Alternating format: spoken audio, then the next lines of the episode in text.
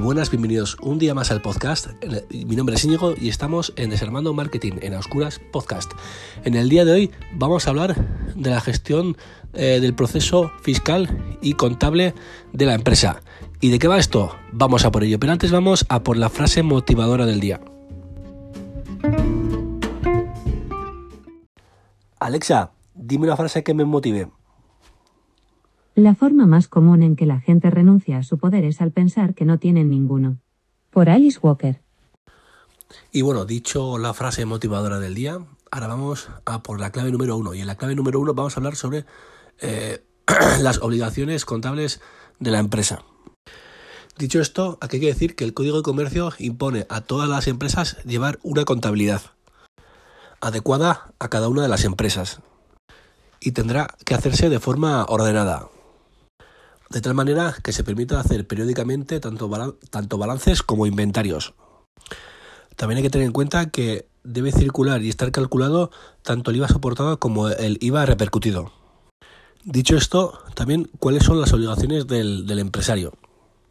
Y en primer lugar estaríamos hablando sobre el, sobre el libro diario, ¿no? Y el libro diario es, eh, es el registro diario de todas las operaciones que se va realizando en la empresa. Y en segundo lugar estaríamos hablando sobre el libro de inventarios y libros eh, de cuentas anuales. Y esto es cuando se abre con un balance al inicio de, de la empresa, en el que trimestralmente se registra tanto las sumas y saldos de los balances de comprobación y, y al término del ejercicio el inventario de cierre y las cuentas anuales. Dicho esto, también hay, que también hay que tener en cuenta los siguientes conceptos, y esto es de total importancia.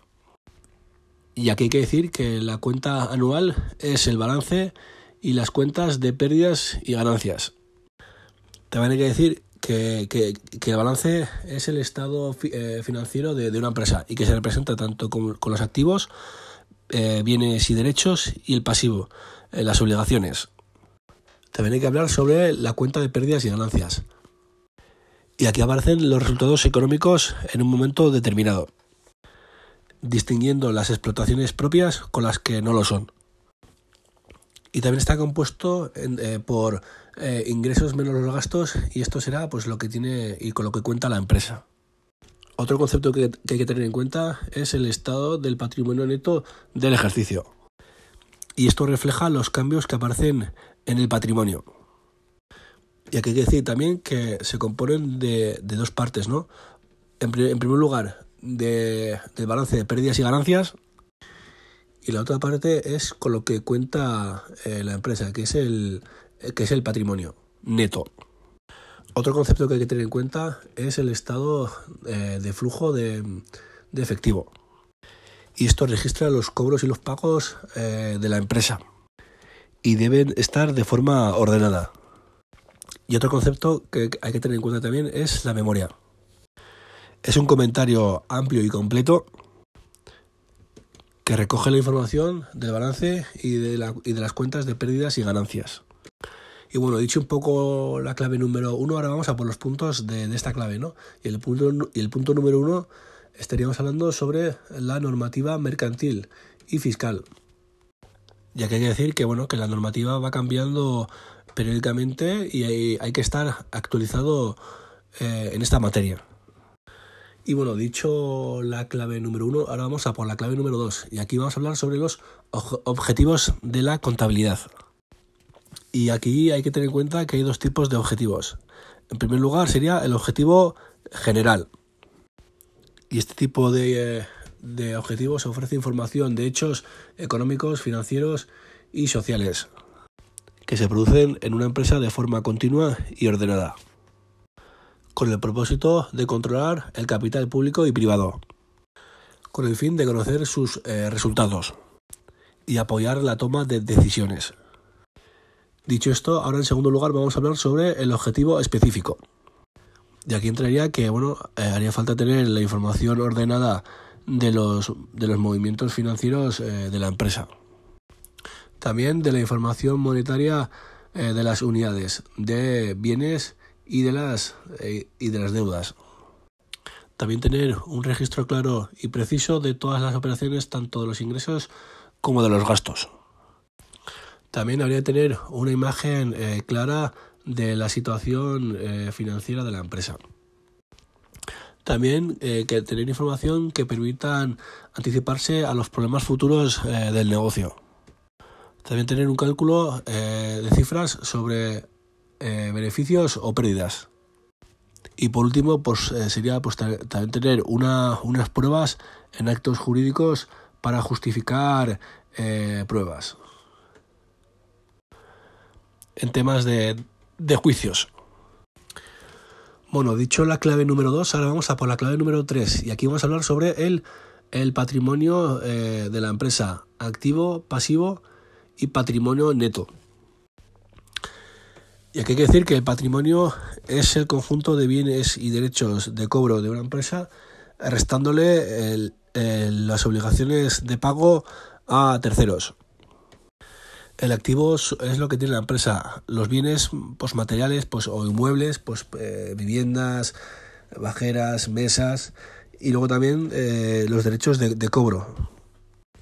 Y el pasivo pues son las obligaciones de pagos que tienes a terceros, es decir, lo que tienes que pagar a, quien te presta eh, dinero o, o material. Dicho el pasivo, dentro del pasivo hay que tener en cuenta dos tipos de pasivos. En primer lugar sería el pasivo no exigible. Y estos son eh, los recursos que son propiedad de los titulares de la, de la empresa, como el capital o las reservas. Y en segundo lugar hay que tener en cuenta el pasivo exigible, ¿no? Y estos son eh, los recursos de, terceras donde la empresa pues eh, tiene que hacerse cargo de ellos. Y bueno, dicho la clave número 3, ahora vamos a por la clave número 4. Y en la clave número 4 vamos a hablar sobre las cuentas, eh, su, terminología, su estructura y tipos. Y aquí hay que decir que la cuenta representa y mide los elementos patrimoniales. Y su función es registrar los elementos patrimoniales. Dicho esto, también hay que tener en cuenta que en contabilidad hay que tener en cuenta dos, cosas, ¿no? Eh, en primer lugar sería eh, el debe, que es el aumento de activo o de gastos, y el pasivo pues sería la disminución eh, de cuentas del, pasivo, del patrimonio o de ingresos. Y dicho esto, también hay que tener en cuenta otros, otros términos para tener en cuenta. Y en primer lugar estaríamos hablando sobre las sumas deudoras, ¿no? Y esto es eh, la suma de todas las eh, eh, partidas del debe. En segundo lugar estaríamos hablando sobre las sumas acreedoras y esto es el resultado de todas las sumas de la partida del, haber. Y en tercer lugar estaríamos hablando sobre la suma de cuentas y esto es pues la diferencia entre, entre, el, entre el saldo de deudas y el saldo de acreedores dando lugar al saldo eh, acreedor o deudor. Dicho esto, ahora vamos a por los tipos de, de cuentas. Y aquí en primer lugar estaríamos hablando sobre las cuentas de activo. En segundo lugar estaríamos hablando sobre las cuentas de pasivo. Y en tercer lugar estaríamos hablando sobre las cuentas de neto. Y esto es el importe de los fondos que el titular aporta a la empresa. Bueno, dicho la clave número 4, Ahora vamos a por la clave número 5 y aquí vamos a hablar sobre los libros contables y de registro. Y aquí hay que decir que las empresas están obligadas a llevar un control em, ordenado y sistemático de todas las operaciones mercantiles que realiza la empresa durante un ejercicio económico. Dicho, dicho esto, eh, ¿qué tipo de libros hay? Pues en primer, en primer lugar sería el libro diario, en segundo lugar estaríamos hablando sobre el libro libros de inventarios. Y en tercer lugar estaríamos hablando sobre las cuentas anuales y libros eh, de actos. ¿no? Y, este tipo de, libros pues, solamente se podrán utilizar eh, mayoritariamente en las empresas mercantiles. Dicho esto, una vez que se realiza el libro diario, estas anotaciones deberán ir al libro mayor. Y libros de inventario es, eh, es donde se realizan los inventarios y los balances. Bueno, dicho esto, eh, luego también las cuentas anuales eh, deben de tener los siguientes eh, documentos. En primer lugar, habría que tener en cuenta y habría que tener los balances. En segundo lugar, la cuenta de pérdidas y ganancias. En tercer lugar, el estado de cambio en el patrimonio neto. En cuarto lugar, el estado de flujo de, efectivo. Y en quinto lugar, la memoria. Dicho esto, según la normativa eh, mercantil, los, libros contables se, deberán guardar durante seis años. Y según la normativa fiscal, se deberán guardar cuatro años. Y estos se deberán llevar al registro eh, mercantil. Bueno, dicho la clave número 5, ahora vamos a por la clave número 6. Y la clave número 6 vamos a hablar sobre el plan general contable para las pymes y sus características. Y aquí hay que decir que una pyme se considera si al acabar dos ejercicios seguidos cumple uno de estos dos requisitos. 1. El total de partida del activo no supera los 2.850.000 euros. 2. Que el importe anual neto no supere los 5.700.000 euros. Y 3. Eh, que el número, de, el número medio de trabajadores eh, no supere los 50 eh, trabajadores. Dicho esto, también hay que tener en cuenta el concepto de, microempresa, ¿no? Y, y, cuáles son las partidas que hay que tener en cuenta para que se considere una microempresa? 1. El total de las participaciones que no supere el millón de euros. 2. Que el importe neto no supere los 2 millones de euros anuales. Y 3. Que el número, de, el número medio de trabajadores no supere los 10 trabajadores. Y dicho la clave número 6, ahora vamos a por los puntos de esta clave. Y el punto número 1 vamos a hablar sobre los principios contables. Ya que hay que decir que bueno, es un conjunto eh, de reglas que sirven de guías aceptadas o impuestas por normas eh, legales que contribuyen a la base para el buen desarrollo de la empresa.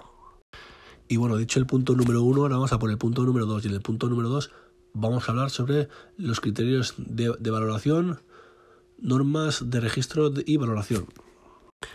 En primer lugar estaríamos hablando sobre el inmovilizado material. En segundo lugar estaríamos hablando sobre las normas particulares sobre el, sobre el inmovilizado material. En tercer lugar estaríamos hablando sobre las eh, inversiones inmobiliarias.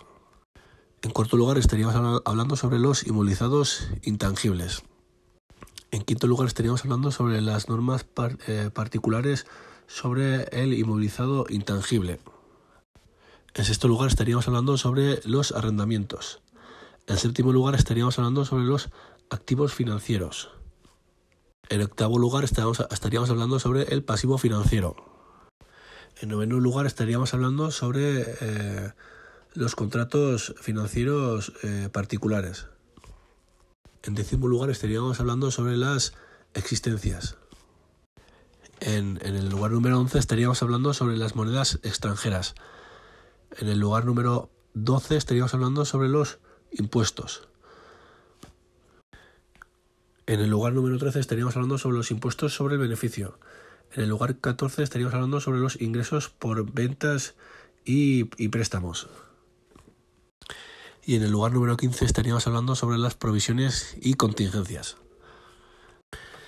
Y bueno, dicho la clave número 6, ahora vamos a por la clave número 7. Y en la clave número 7 vamos a hablar sobre el ciclo contable.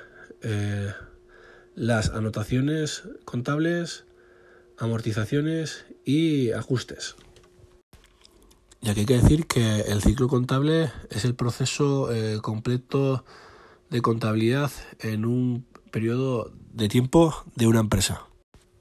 Dicho esto, eh, ¿cuáles son las anotaciones del ciclo eh, contables? Y en primer lugar estaríamos hablando sobre el registro con el libro diario.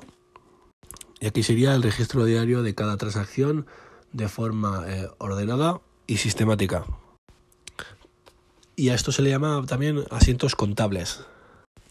En segundo, lugar estaréis hablando eh, el traspaso de notas del libro eh, diario al libro mayor. En tercer lugar sería comprobar que la cuantía tanto del debe como del haber eh, coinciden. En cuarto lugar estaríamos hablando sobre el registro del balance en el libro diario.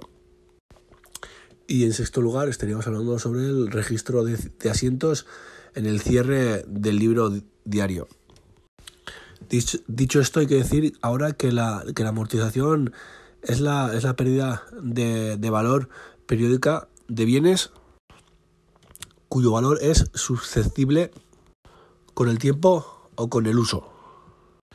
Y bueno, dicho la clave número 7, ahora vamos a por el punto 1 de, esta clave, ¿no? Y, vamos a hablar, y aquí vamos a hablar sobre el cálculo del resultado y el cierre del ejercicio.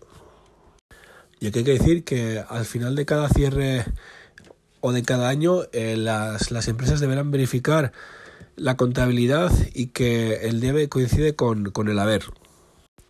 También el resultado se calcula reduciendo a los ingresos eh, los gastos.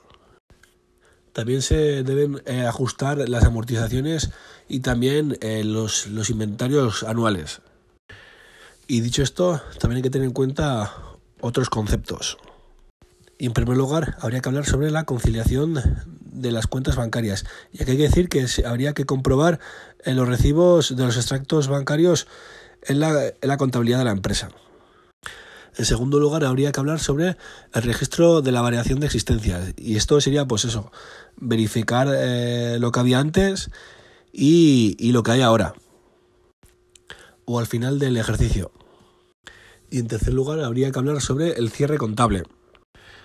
Este proceso se realiza al final del ejercicio y, con esto pues, eh, se calcula todos los, eh, todos los asientos contables y sus ajustes. Bueno, dicho la clave número 7, ahora vamos a por la clave número 8. Y en la clave número 8 vamos a hablar sobre la valoración del inmovilizado, amortización y deterioro de valor. Dicho esto, para conocer el valor de los inmovilizados eh, se deberá conocer o el coste de, producción o el coste de adquisición.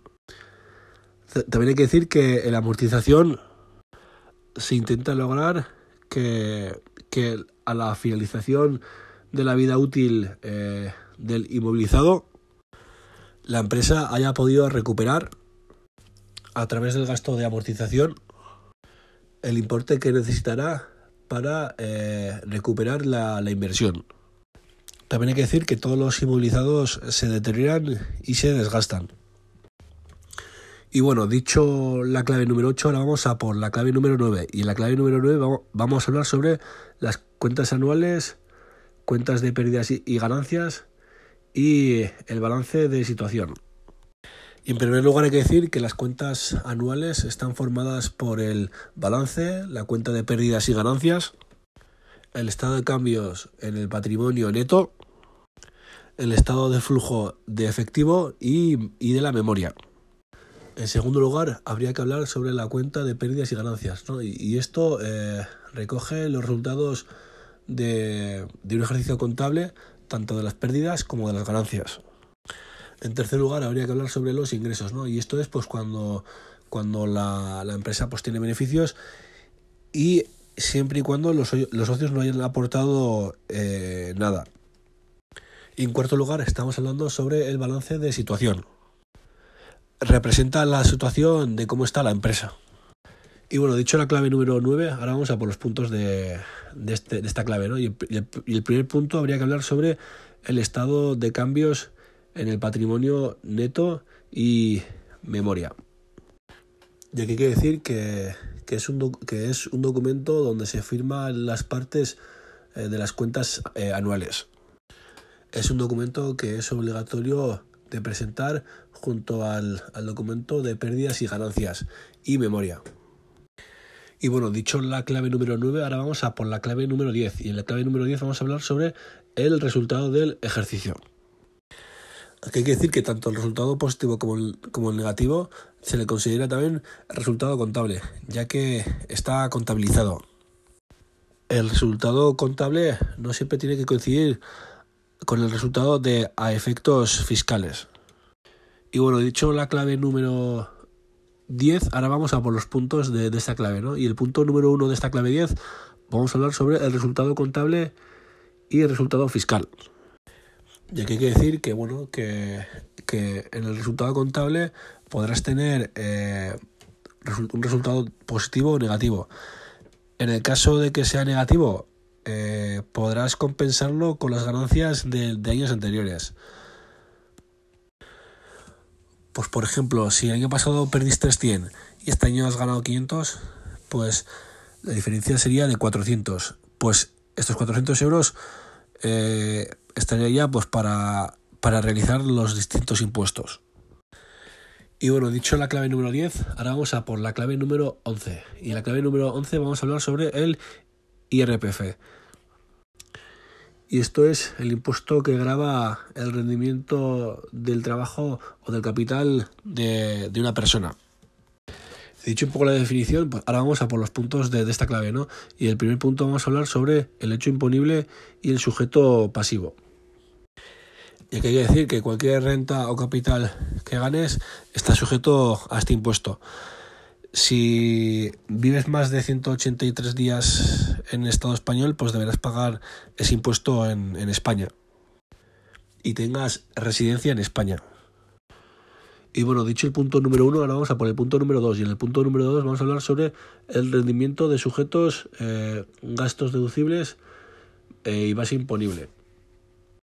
Y en primer lugar estaríamos hablando sobre el rendimiento de trabajo, ¿no? Y aquí, aquí, estaría, y aquí estaríamos hablando sobre eh, los, gastos de dietas, en remuneración, en concepto de gastos de representación y planes de pensiones del trabajador. En segundo lugar, estaríamos hablando sobre el rendimiento de, del capital mobiliario. Está constituido por los ingresos y por el, rendimiento financiero. En tercer lugar, estaríamos hablando sobre el rendimiento del capital inmobiliario. Y aquí estaríamos hablando de ser o poseer o ser titular de, de bienes inmuebles. Y los gastos deducibles serían por los suministros y la formalización del, del contrato. Y en cuarto lugar estaríamos hablando sobre el rendimiento de las actividades económicas.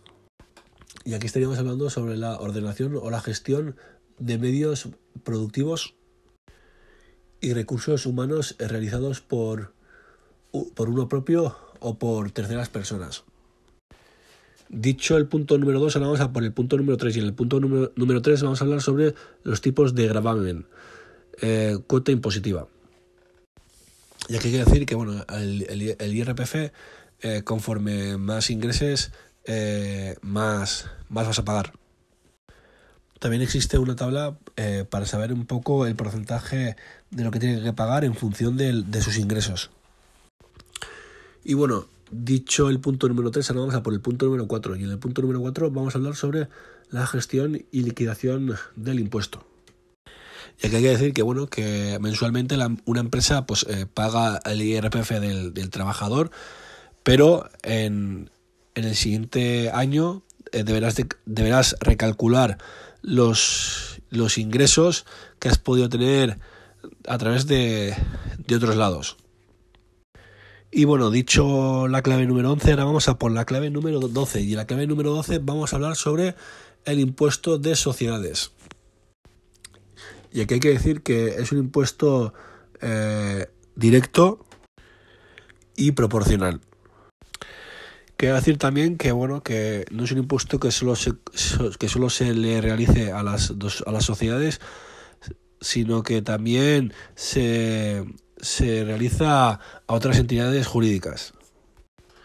Bueno, dicho un poco la definición, ahora vamos a por los puntos de, de esta clave, ¿no? Y el punto número uno, vamos a hablar sobre el sujeto pasivo cuenta de resultados, base imponible y base liquidable.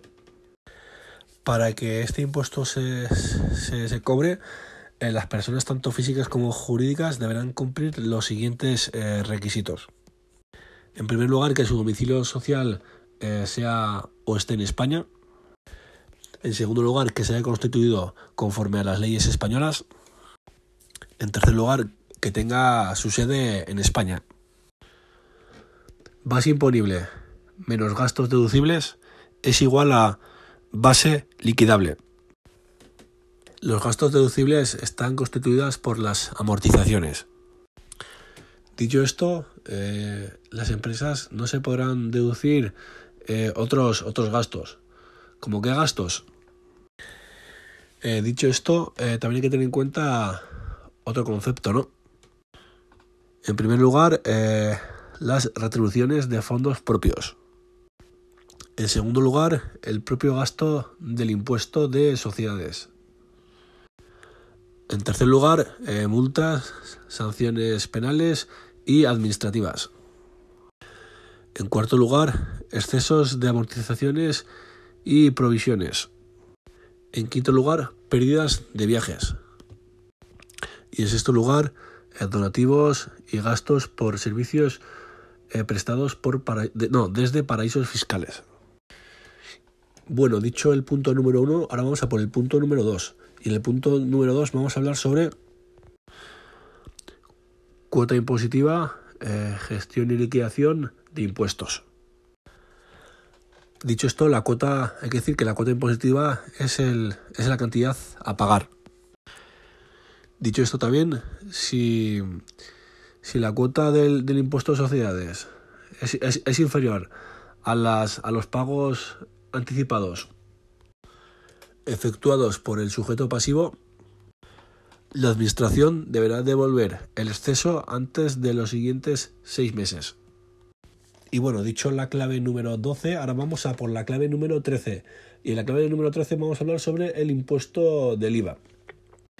Y aquí hay que decir que, el IVA es un impuesto indirecto que grava el consumo de productos o servicios al consumidor final. Y esto se le llama IVA, repercutido. Y el IVA soportado está, está sujeto al impuesto de las empresas por su actividad de consumo, por sus productos o por sus servicios. Bueno, dicho un poco la definición, ahora vamos a por los puntos de, esta clave 13, ¿no? Y el primer punto vamos a hablar sobre las, sobre las operaciones grabadas y el sujeto pasivo. Y aquí hay que decir que todas las actividades están sujetas al IVA, pero hay otras que no. Por ejemplo, los servicios médicos, determinadas actividades educativas, culturales y deportivas. También las operaciones financieras. Dicho esto, quiere decir que el sujeto pasivo, en este caso, son, las, son las empresas que son las que son las que recaudan el IVA eh, cobrado a los consumidores finales para a continuación estas empresas pagar este impuesto a las empresas. Dicho el punto número uno, ahora vamos a por el punto número dos. Y en el punto número dos vamos a hablar sobre eh, la base imponible, tipos de gravamen. Repetimos que el IVA soportado es lo que ha pagado la empresa y el IVA repercutido es lo que ha pagado el consumidor final. Dicho el punto número 2, ahora vamos a por el punto número 3. Y en el punto número 3 vamos a hablar sobre, eh, sobre la gestión y liquidación eh, del impuesto. Es un impuesto que se realiza eh, trimestralmente. Si el impuesto es, positivo, se, deberá pagar. Y si, y si, el resultado es negativo, en las siguientes declaraciones trimestrales, pues se deberá abonar lo acumulado. También hay que decir que el empresario deberá hacer copia y guardar las facturas. Dicho la clave número 13, ahora vamos a por la clave número 14 y aquí vamos a hablar sobre el impuesto de circulación a vehículos. Y aquí estaríamos hablando del impuesto de, de, matriculación. En segundo lugar estaríamos hablando sobre el impuesto sobre, sobre vehículos de tracción mecánica. En tercer lugar estaríamos hablando sobre el visado y autorizaciones. En cuarto lugar estaríamos hablando sobre el impuesto técnico de vehículos, es decir, la, ITV. En quinto lugar estaríamos hablando sobre el impuesto de hidrocarburos. En sexto lugar estaríamos hablando sobre la revisión eh, del, tacógrafo. Y último lugar estaríamos hablando sobre eh, el, el peaje. Y bueno, dicho la clave número 14, ahora vamos a por la clave número 15. Y la clave número 15 vamos a hablar sobre el manejo de, de una aplicación informática de contabilidad. Y aquí hay que decir que bueno, que las empresas deben tener una aplicación informática donde tengan registrado pues los, los distintos asientos contables, eh, los datos de las empresas, resultados de balances y cuentas de pérdidas y ganancias. También debe tener campos como eh, la moneda, también eh, los vencimientos y también los conceptos de, de las facturas. También cuenta de financiación básica. Luego también eh, cuenta de, de activos eh, no corrientes. También las existencias. También los eh, acreedores y deudores. Em, por operaciones comerciales. También de compra y gastos. También de venta y, e ingresos.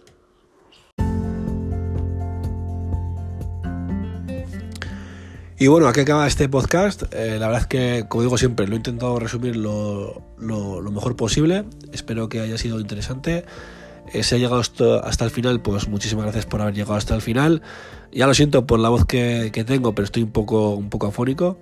Así que nada, como digo siempre, dejaré en la caja de descripción mis redes sociales pues para que me conozcas un poco más. Y ahora sí, pues nos vemos en el siguiente episodio. Deu.